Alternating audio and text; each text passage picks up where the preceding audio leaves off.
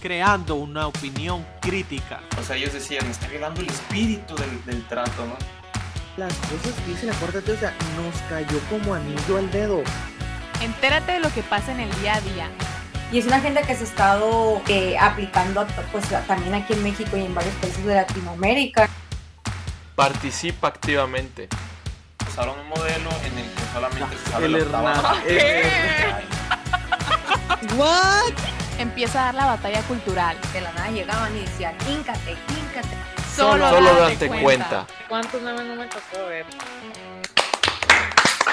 Muy buenas tardes, días, noches a toda la gente bonita que eh, está conectándose pues el día de hoy, día de asueto, día a gusto, así como ustedes que pudieron descansar eh, aquí en el YouTube Live y pues a toda la gente que en cualquier momento del día nos escuche por Spotify, están conmigo Hola, Clarisa Limón.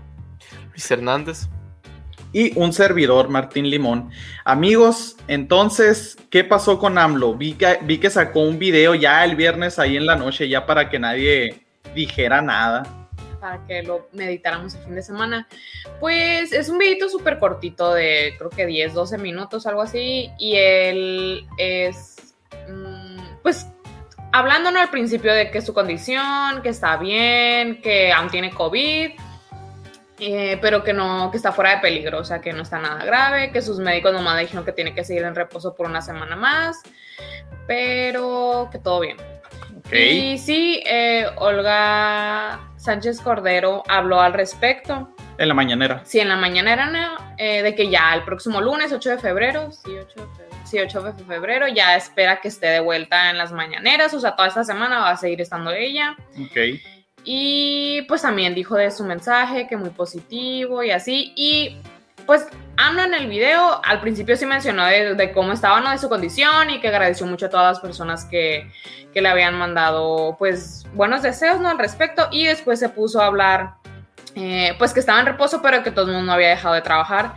Haciendo que quién sabe. Pues no sabemos. Y que iba a estar, que estaba muy al pendiente de la pandemia, o sea, que era lo que más le preocupaba. Y eh, pues él mencionó ahí en el videito, ahí lo pueden ver, está en YouTube y también en su Twitter, que él dice que va a seguir con la misma estrategia para la pandemia. O sea, Sí, dijo eso, literal, dijo eso, que va a seguir con la misma estrategia y fortalecerla, o sea. o sea, a pesar de que ya literal le pegó a él mismo, a pesar de sus detentes y de que la fuerza moral que él tiene y que no robar, no mentir ayuda, o sea, a pesar de que nada de eso funcionó, porque no funciona. O sea, no, no piensan rectificar o decir, ¿saben qué? Si la regamos tantito, o sea, o sea, es tanto el, el ego que tienen, es, es- es Sí, tanto que no quieren no, no se rectificar. acepta, pues, o sea, de que va a seguir con la misma línea de trabajo que ya tienen.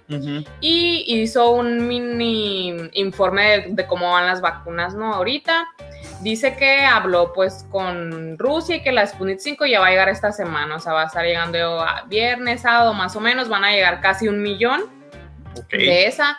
AstraZeneca va a también mandar un millón, o sea, aparte del contrato que ya teníamos, creo que era por 30 más o menos, van a mandar un millón también ya ahorita en febrero. Eh, Pfizer, pues ya habíamos mencionado antes, eh, semanas atrás, que se había detenido la producción y la entrega, pues a México también se había detenido, pero ya dijeron que van a mandar un millón y medio también a otra semana más o menos, van a estar mandando. Ok. Y la OMS dijo, no sé si habíamos hablado de COVAX, que es como la red que creó la OMS en la que tienen distintas vacunas que van a estar enviando a diferentes partes del mundo. Pues COVAX también nos va a estar enviando en febrero vacunas y Cancino, que son las vacunas chinas, también en febrero. O sea, en total se supone que para febrero vamos a tener 6 millones de vacunas, se supone. Disponibles. disponibles. de eso a poderlas, a que se las puedan poner es otra historia, porque ya lo habías dicho, ¿no? Hace como dos semanas que si se quería cumplir el objetivo del plan de vacunación para finales de marzo tenían que Vacunar, vacunarse 200 mil. 200 diarias. al, al día. Fíjate. Ajá. Pues han hecho cálculos, ¿no? Y, o sea, como el, por el ritmo que hasta ahorita tienen. Y se ha visto que, pues para que toda la población se termine de vacunar, pues pasarían ocho años y no sé cuántos meses, ¿no? O sea, Ay, no, qué, Qué chiste es México, la Pues verdad. AMLO Estados dice que para marzo todavía sigue igual. O sea, para marzo el plan es que las personas de la tercera edad eh, estén vacunadas, que sigue igual. Que fíjate, que no sé si vieron, pero ya salió en, en la Ciudad de México, Claudia Sheinbaum, la jefa de gobierno, salió a decir que el 100% de los médicos que ya estaban vacunados y que no sé qué, y ahí mismo en Twitter los mismos médicos empezaron a, a desmentirla de que no es cierto, Yo no falta estoy tanta, ajá, yo no estoy vacunado, o sea, cómo quieren vender la fuerza, O sea, así como también cuando Marcelo Ebrard apenas llegaron las vacunas dijo, misión cumplida, Ah, como Sí, si, pues, que- si hubiera acabado el, el No No COVID. pueden, o sea, no pueden presumir otra cosa, no pueden presu- presumir la cantidad de infectados porque estamos estamos súper abajo, no pueden presumir cómo contaron la economía porque también estamos... Uy, que, que eso de la economía, Luis, ¿no, vi- no vieron la imagen del Reforma? De la, de la primera página del Ah, la Reforma. portada, sí la vi. Ah, estuvo muy, ¿Qué muy buena. O sea, mostraba de que estamos en la peor crisis económica desde 1930, pero hagan de cuenta que, o sea, empieza en el encabezado arriba, pero las líneas conforme van haciéndose para abajo, o sea, se atraviesan en los escritos de otras noticias, así bien, ah, bien exagerado, pero Sí, o sea, va bajando, ¿no? Porque la línea la ponen... O sea, est- está el título y la gráfica baja hasta donde está el texto más para abajo. Pues, o sea, ¿cómo se dice? Obstruye, pues, lo, el texto que está Sí. abajo. o sea, van a la- o sea, este, este se problema de la sale de- economía, sí, de- sí. a torre, así mal. ese También problema, en el ese problema de la economía, van a ver que se la van a querer echar la culpa a la pandemia, ¿no? O sea, pues no había de otra, este, a todo el, pa- a todo el mundo le afectó, pero desde antes de la pandemia ya no estábamos creciendo, o sea, acuérdense que teníamos, en 2019 teníamos cero, crecimos 0%. así cero, ce- 0,01, o sea, Y se nada. tenían desde, y desde ya años, durante el, el malvado gobierno del PRIAN, siempre habíamos crecido, ¿eh? o sea, siempre hemos crecido. Y hasta que llegó AMLO, crecimos cero. Y él prometía en sus campañas, creo que un 5%, ¿no? Que vamos a Eh, según yo fue 6 anual. Decía 6. 6 anual. Pues seis. Entre 4 y 6 anual. Y ya ves, o sea, cero. A Malaya Pues, crecer. De su promesa de mentir, no mentir, no robar y no traicionar, pues ya A lo- mintió, ¿no? A lo, la- a lo mejor, a lo mejor por eso le dio COVID, ¿eh? Ahí mintió. Al menos en lo Ah, económico. pues, pues él mismo lo dijo, ¿no? Que, que, que la honestidad era buen escudo contra el COVID. y ya ves. Que fíjense, no sé si también se acuerdan cuando AMLO salió a decir que nosotros le donamos este, las vacunas al llamado que hizo la, la, O- la OMS y la, y la ONU, este, y que lo iban a usar de bandera política, de que por eso no estaban cumpliendo con el plan, pues ya salió también en las, en las redes sociales la cuarta T. Shairiza, ya salió a defender de que les recuerdo, por favor, vi, el- vi un tuit de, del Antolini, les recuerdo también que AMLO se dio las vacunas y que no sé qué, y todos... ah. No, o sea, la neta que. Mira, o sea, ya habíamos dicho, país está en lo peor. O sea, si le- México está en lo peor. Si la ONU le iba a pedir que compartieran las vacunas, no iban a hacer a nosotros. O sea, a, no- iba a, ser- a nosotros no las iban a compartir, ¿no? A dar. Nada para que nosotros repartiéramos como si no. Bueno, Pero- pues, y hablando, hablando de gente arrastrada, ¿no? Que, que- pues ya si conocen al alcalde de Culiacán. Este, Eh, no, Monterrey, pero... Pues, O ¿qué sea? Fíjense que hizo una obra de arte ahí, levantó un mural en el palacio, en el palacio municipal ¿no? de Culiacán, donde puso varios héroes mexicanos, puso a Benito Juárez, ya, ya saben el logo del gobierno, ¿no? Que salen sus comunicados, Sí. si lo han visto, que salen varios personajes históricos de México, ¿no? Con- y, y en la bandera. Y este, pues sale Benito Juárez, Miguel Hidalgo, hizo un mural, ¿no? Con eso. Morelos, Y en medio, Madero. está AMLO. Ah, un mural en el AMLO. palacio municipal y con AMLO en medio. O sea, Realmente, o sea, prácticamente le, le- que- ¿quién es el que lleva la bandera? Casi siempre, o, o en el mural le estaba Benito Juárez, ¿no? Para, Sí, prácticamente le, metieron la mano ahí a AMLO como que entre Sí. los dos. sí, y pues él afirmó que efectivamente AMLO es un héroe, que por eso lo había puesto ahí. Dios santo. Lo comparó. No, De hecho, antes de presentarlo, o sea, yo vi que dijo, ah, ahí tiene un detallito en cuanto, en cuanto lo veamos, ahí se van a dar cuenta que era.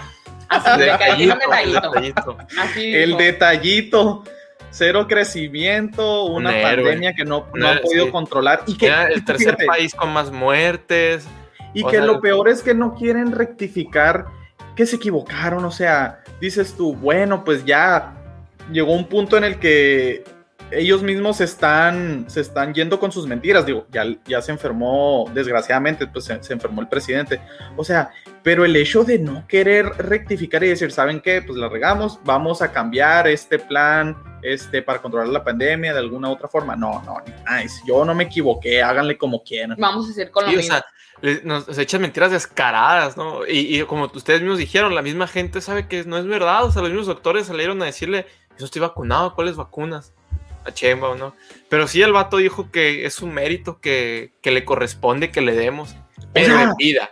Pero en vida, no cuando muera, ¿no? Porque, o sea, que ahorita se le debe dar porque ya no lo va a ver, pobrecito, cuando se muera. Ya no se va a dar Ay, no. de las Lo que es, lo que es ser lamebotas, pero que a la enésima potencia, o sea, no- no digo, sabe- más allá de, de los personajes que están ahí que, que yo en lo personal, o sea, yo quitaría a Benito Juárez, pero hay otros personajes que, que sí, que sí, pues fueron héroes, o sea, querer poner a AMLO con ese tipo de personajes históricos como si AMLO hubiera hecho hubiera hecho algo así como cuando les dijo de que no, que en la revolución ustedes creían que se esperaban agarrar sus computadoras, que cuando les dijo a los funcionarios, Sí, o sea, o sea, porque como si él también hubiera hecho algo.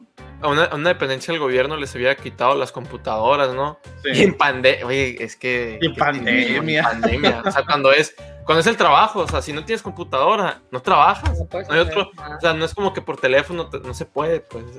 Y se las, y se las quitó. Fíjense, y, y, o sea, la excusa tan tonta que dio, ¿no? ¿Ustedes creen que en la revolución no usaban computadoras? O sea, Qué caray. Pero fíjense, y hablando de, pues así de gente lambiscona o, o gente que quieren darle méritos que no merece, no sé si vieron también el viernes ya muy noche, este, salió la nota de que al movimiento Black Lives Matter, ese cierto. violento movimiento que surgió en Estados Unidos, este, que durante meses saqueó comercios y e hizo grandes, pues, destrucciones. pues hasta Fue- quemó. Fíjense, hasta, hasta quemó una estación de policía completo, ¿no? Está Sí. la- eh, está la, las fotos, está enseñado. Fue, pues fíjense que fue nominado al Premio Nobel de la Paz. Ahí les encargo. Así de volteado está el mundo que lo que los nominaron al Premio O sea, Nobel de la sí, el Paz. movimiento Black Lives Matter en... Sí, hagan de cuenta general. que para el Premio Nobel de la Paz te pueden nominar como persona o como algún, como algún movimiento, ¿no? Ya en años anteriores, por ejemplo, el del año pasado, en el 2020 ganó el Programa Mundial de Alimentos, eh, en el 2017 ganó la campaña internacional para abolir las armas nucleares y pues en otros años han ganado, o sea, personajes en específico, ¿no? Entonces, eh, pues no sé si sepan, nomás así como que un poquito de cultura general, hay cinco premios Nobel que se entregan, el de la paz es uno, los otros son el de física, química, medicina y literatura, ¿no? Se entregan en Noruega desde 1901. Entonces, este, y ustedes dirán, oiga, oye, ¿y cómo, cómo funciona? ¿A quién candidatea? Pues la verdad es que se candidatea a mucha gente, hay una lista Muy muy, larga de nominados porque cualquier persona, cualquier funcionario del Parlamento de Noruega, en base a un escrito de no más de do- dos mil palabras, tiene que decir por qué nomina a alguien. Entonces, pues la verdad es que la lista de, de nominados está, está muy larga. Eh, alrededor de 300 nominados tienen que, tienen que quedar para finales de marzo. La, la inscripción de nominados termina precisamente hoy, primero de febrero, y para finales de marzo se va a tener una lista de 300. El 10 de diciembre, pues ya se va a dar el, el Y es ganador. público ese papel, o sea, se, se puede buscar Tiene, ajá, tiene que ser público. y saber qué se escribe y por qué 300 nominan, nominados. porque la verdad que la verdad que yo sí quisiera saber qué ha hecho porque pues qué resultados ha hecho, ¿no? O sea, después de haber quemado tantas calles, tantos comercios, haber destruido tantos comer- comercios, incluso haber matado policías, o sea, haber matado policías, ¿no? Sí, Han fíjate, salido Ha- videos, ha salido muchos videos y según un reporte de Louder with Crowder, este, se vio que las compañías de seguros a junio del año pasado, fíjense, tenían ya una cifra estimada de que te- se iban a tener que pagar 2 billones de dólares a junio, a junio 8.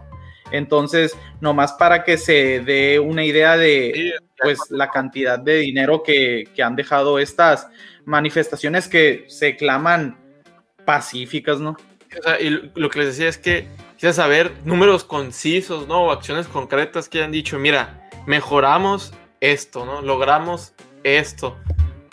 Porque la verdad yo no he escuchado ninguno. No, no, conozco Y, no, y fíjate, y de hecho, lo de las este, propuestas que traen este movimiento es uno, una de ellas, o la más fuerte, es el desfinanciamiento y eliminación de la policía. Y buscan generar pues un cambio a través de la violencia. Entonces, nomás para que digan, oye, pero es que eso nomás es una cara del movimiento, porque otros movimientos han sido, o, u otras manifestaciones han sido más pacíficas. Fíjense, nomás para que se den una idea de los, de los fundadores o de los cabecillas las tres fundadoras que, que, pues hicieron este movimiento en el 2013 son Alicia Garza, una izquierdista marxista confesa, Patrice Coolers, izquierdista marxista confesa, y Opal Tometi, también izquierdista marxista. Y ellas tres, fíjense, se inspiran en Asata Shakur, no sé si la ubican, este, pero es una terrorista expantera negra y actualmente es la más buscada por el FBI. Está fichada desde el 2 de mayo del 2013 y adivinen dónde está escondida, porque en Estados Unidos no está. ¿Dónde creen que esté? En México. En Cuba. No, Ah. Dios guarde. Eh, pero está en Cuba. Sí, O porque sea- digo, se trajeron a Evo Morales y le dieron un reconocimiento de mejor ciudadano, no sé qué. Los veo, son, pues, creo capaces de todos. Sí, fíjense. Y por si fuera poco, Susana Rosenberg, que es la encargada de la financiación del movimiento de Black Claro. Lives Matter, es una marxista exterrorista de los años 70 del movimiento M19CO, que fue encarcelada durante 16 años hasta que en el 2001 Bill Clinton conmutó su pena. O Y sea, de- todas unas personalidades. Y desde el 2020 es vicepresidenta de la junta directiva de Thousand Currents, que es la que se encarga de pues financiar a este movimiento. O sea, pura, pura estrellita, pura fichita tienen. O sea, Entonces, una organización, una organización inspirada en terroristas está nominada para el Premio Nobel de la Paz. así es. Y fíjate, ¿quién lo nomina? O quién, los, quién nomina al movimiento. Es Peter Ady, eh, es un representante del partido Izquierda Socialista en el Parlamento de Noruega desde el 2017 y él hace alusión o quiere justificar la nominación eh, de que siempre los movimientos antirracistas han sido considerados como premios Nobel de la Paz y él citó que anteriormente lo han ganado Albert Luthuli en el 60 y Nelson Mandela en el 93. Entonces como que por ahí esta, este parlamentario quiere justificar la, nominación de, de Black Lives Matter. Y no sabes en qué se basa, o sea, ya el que se lo gana, como que, qué parámetros o en qué se, o sea, ya que tienen esa lista de 300 nominados, Pues fíjense, es un comité de cinco personas este, determinado para el Parlamento, el que elige quién es. Entonces, pues se supone, o en base al testamento del señor Nobel, que es el que con su, con su testamento y dinero que quedó se, se dan estos premios, pues el que, el que haya realizado un mayor aporte a la sociedad, pero a nivel mundial. Pero así en específico no, no vi qué puntos decía, nomás, o sea, leí el testamento y decía eso, que el que haya apoyado más a la, a la sociedad a nivel global y que haya causado mayor impacto, pero de verdad. pues esperamos si lo tomen muy a base, o sea, es escrito. Pues, a ver. Y fíjense, la otra nota que, que estábamos viendo, ya que este, la Marisela, a ella sí le dimos el día de asueto. Bien, Eh. hábil. Espero y mínimo nos esté viendo y nos dé un like. Hola Maricel. Fíjense, Canadá, Estados Unidos y la, y la Unión Europea buscan regular las redes sociales. No podía saberse. O sea, yo creo que este tema ya de regulación de redes sociales va a ser todo este año 2021. Lo que... México también, ¿no? También por ahí he visto gente que estuvieron peleando porque también se quería regular aquí o traían la idea, ¿no? Sí, creo que lo dijimos el podcast pasado de que se quiere eh, se quiere legislar para, para hacer regulaciones de las redes sociales. Pero en este caso, fíjense, lo que está platicando, lo que está cocinando ahorita Canadá, Estados Unidos y, y la Unión Europea es a través del ministro de Herencia de Canadá, Stephen Gilbult, no sé si lo pronuncié bien, perdón, este, que quiere aprovechar el tipo de seguridad electrónica que ahorita está aplicado en Australia, fíjense, con eSafety es la compañía, y quieren utilizar la experiencia en las regulaciones que tienen en las, em, en las redes sociales allá en Australia. Este, se considera la creación, se está considerando, perdón, la creación de un nuevo grupo regulador que ha prometido acabar con la distribución de discurso de odio, que es muy ambiguo, o sea, decir discurso de odio es muy ambiguo. También se busca acabar con la pornografía infantil, que qué bueno, y eso es, digo, muy obvio que es y que no es. Y la otra es contenido que incite a las personas a la violencia, lo cual es también muy ambiguo. Yo O sea, creo que lo tienen que el problema. des- desglosar Ah. más. Ellos le pueden dar el significado que ellos quieran a discurso de odio. así Ah, es. Y yo también le puedo dar otro, y para mí el odio puede ser otro comentario. O sea, depende de qué, ¿no? O sea, qué bases o qué cosas tienen que ser objetivas. No se puede basar en los sentimientos de las personas o en lo que tú creas que te ofende, porque si no, pues vamos a terminar censurando todo. Porque Pues sí, pero pueden pensar que algo está incitando al odio o de que lo pueden considerar de cierta manera, pues no. Así, así o sea, como lo de... subjetivo, Así pues. como lo de Donald Trump, pues con el Capitolio, o sea, que él dijo que eran muy especiales. Ah, eso es mensaje de odio, o sea, dude, o sea, ¿cómo eso es mensaje de odio? Y es el problema porque decía especiales y todo lo demás decía te hagan paz, ¿no? O sea, Ajá, o váyanse a su casa. Véanse y no se peleen. Entonces, o, o sea, ese es el O cómo va a ser esa pues, regulación no de hay- qué va a detectar o qué margen o qué. O sea, sí queda muy ambiguo que nomás digan. ¿Cómo decía? Ah, de y es un, es un problema, ¿no? Porque obviamente que va a haber, obviamente que va a haber intenciones ahí cuando van a ver algo que no les guste, pues pueden sacar esa excusa y como no hay nada este regu- regularizado o, o re- o normas específicas, van a, van a- pues van a usar ese argumento y va a ser válido porque, o sea, porque, porque no lo es. ¿Me Sí.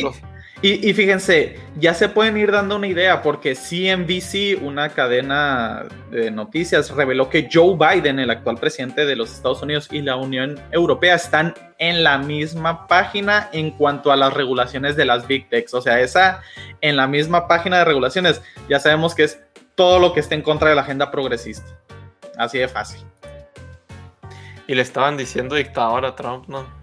Sí. Y estos querían, no, queriendo, queriendo regular la, las redes, los medios de comunicación. Así es, pero fíjate, otra cosa que están considerando ahí, y yo creo que es donde se va a prestar mucho al debate, es que se está cuestionando si las empresas, o sea, Twitter, Facebook, WhatsApp, todo Las esas, deberían de ser tratadas como editoras en lugar de empresas tecnológicas. Lo que esto significaría que ahora Twitter, Facebook, este serían más responsables del contenido disponible en sus plataformas, porque no sé si sepan, pero la ley de internet de Estados Unidos en su sección 230 este es la que condona o perdona o exime de cualquier contenido que se publique a las redes sociales. O sea, si se publica algún contenido de odio o, contenido ilícito, algo que esté mal, o sea, Twitter no tiene la culpa, Facebook no tiene la culpa, o sea, con, bajo esa ley. Entonces, en Estados Unidos. Ajá, porque, porque no son empresas editoras, Ok. simplemente son espacios públicos, son Donde redes sociales públicas. Así es. Facebook no, no lo edita. Entonces, el hecho de querer cambiar esa ley que los demócratas, fíjense, están, están empujando para que se para que se modifique, le quitaría esa protección que tienen las redes sociales y ahora sí ya las convertiría en editoras. Así que, así como Twitter censuró a Donald Trump, eso quiere decir que pues no está de acuerdo con él y, está siguiendo su línea. Pero en dado caso de, que no censure a un Maduro o no censure denuncias, así como habíamos platicado un caso de, abuso infantil, o sea, mientras no lo censure, o sea, eso en automático te va a querer, te va a querer decir que está de acuerdo con eso, porque ahora sí ya fungiría como, como editores. Entonces, Creo también hay mucho empuje de que, de que no lo quieren hacer porque eso sería No ir en contra de la libertad de expresión y ya se meten con la primera enmienda de los Estados Unidos. Entonces, dicen que la ven muy difícil, pero ahorita ya Creo es que a lo que van.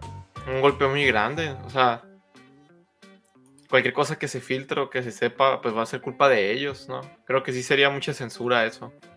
No, pues es que imagínate, ahora sí que definitivamente te iban a estar revisando Todo. hasta el punto y coma de, de qué se publica y qué no se publica. Entonces, digo, también, también habría que ver ahora que salieran a decir públicamente, oigan, ¿saben que Ya no somos una red social, ya somos una empresa editora. Pues, digo, Pues es que de- tendrían que asumir la responsabilidad de lo que sea de lo que esté en publiquen. O imagínense, pues ya, ya nadie se va a poder expresar libremente. ¿A cuántos usuarios no perderían? Digo, para empezar, a todos nosotros nos iban a censurar, así que no, ni siquiera nos iban a dar chance. El problema es que también ya lo vimos. Se quiere ir alguien a otra red social, como en el caso de, de que se, se emigró mucha gente a Parler. Y ¿saben qué? Dijeron, hey, Amazon, este, iTunes. Google, túmbenmela y que nadie se vaya. O sea, también quieren tenerte en un monopolio. Entonces, ahí es donde entra la discusión de, como que ellos mismos dicen, bueno, ¿qué tan bueno sería que se hagan editores? Porque pues el- le quitas la libertad de expresión a mucha gente y eso quiere decir que pues muchos usuarios Pues van a ser disgustados. O sea, ¿Ah, sí? no, del lado que tú quieras, del bando que sea, no, no les va a parecer como que. uh, y el problema es que eso pues con, con el discurso de odio que es lo que siempre lo que siempre manejan eh, está muy ambiguo. Y fíjense, nomás para sumarle a más censuras de este año, la cuenta de Twitter de un sitio web de noticias cristiana, Focus on the Family, este, fue suspendida tras referirse al doctor Rachel Levine, el subsecretario este, este, transgénero de, que puso Biden. El, el tweet, fíjense, decía, el martes el presidente electo Joe Biden anunció que había elegido al doctor Rachel Levine para servir como subsecretario de salud en el Departamento de Estados Unidos. El, de- el doctor Levine es una mujer transgénero, es decir, un hombre que se cree mujer. Twitter lo censuró, les tumbó la cuenta, les dijo que no se las iba a regresar hasta que lo, Borraran. hasta que lo borraran porque pues era una calificó el tweet como odioso así que eso, eso lo, lo dijo Ot- lo otros portales otros portales fueron los que dieron la nota y los screenshots no porque pues la, la de este medio cristiano pues, está bloqueado Sí. entonces se sigue viendo la censura de que ya nada se puede decir y queda muy ambiguo ese...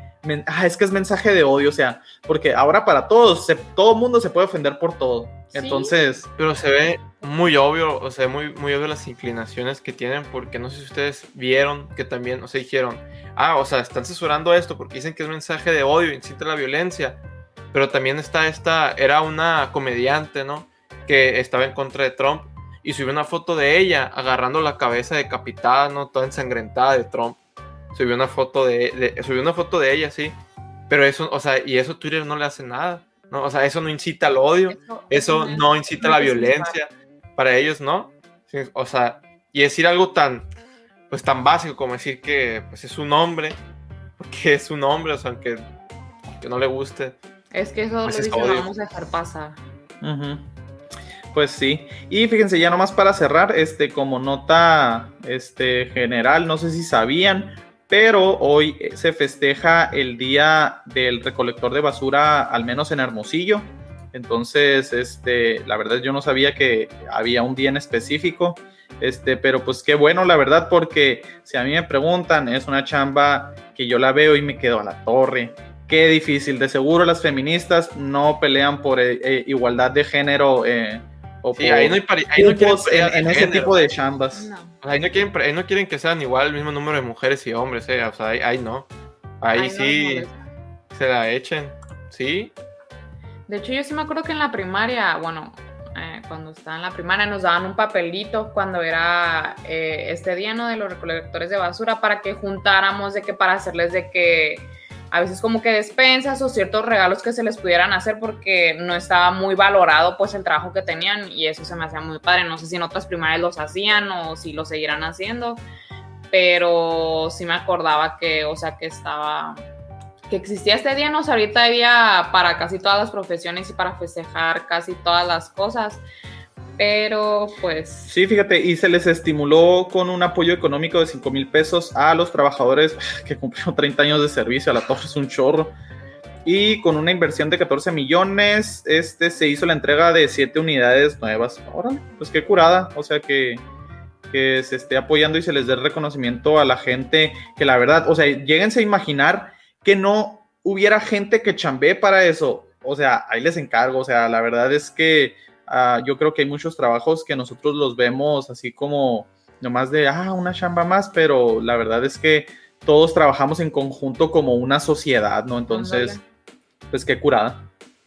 Eh, igual, pues eso ha sido todo por el día Sí, pero te de... faltó, te faltó lo más importante que se celebra hoy. Hoy es el cumpleaños de Valentín Elizalde. ah, Te- ¿Lo extrañas? Hoy cumpleaños, tuviera 42 años, el gallo de oro. No te tocaba, mi gallo, definitivamente no te tocaba. Pero bueno, igual este, les agradecemos a toda la gente que se conectó este, en el vivo el día de hoy. Ahí estamos poniendo algunos de los comentarios. Se les recordamos que nos apoyan mucho conectándose, dando like, suscribiendo, compartiéndoselo a sus amigos y en enemigos redes. también, no pasa nada. Entonces, amigos, ¿algo más? Nada más. Sale y vale, pues ahí nos vemos y recuerden, dense cuenta.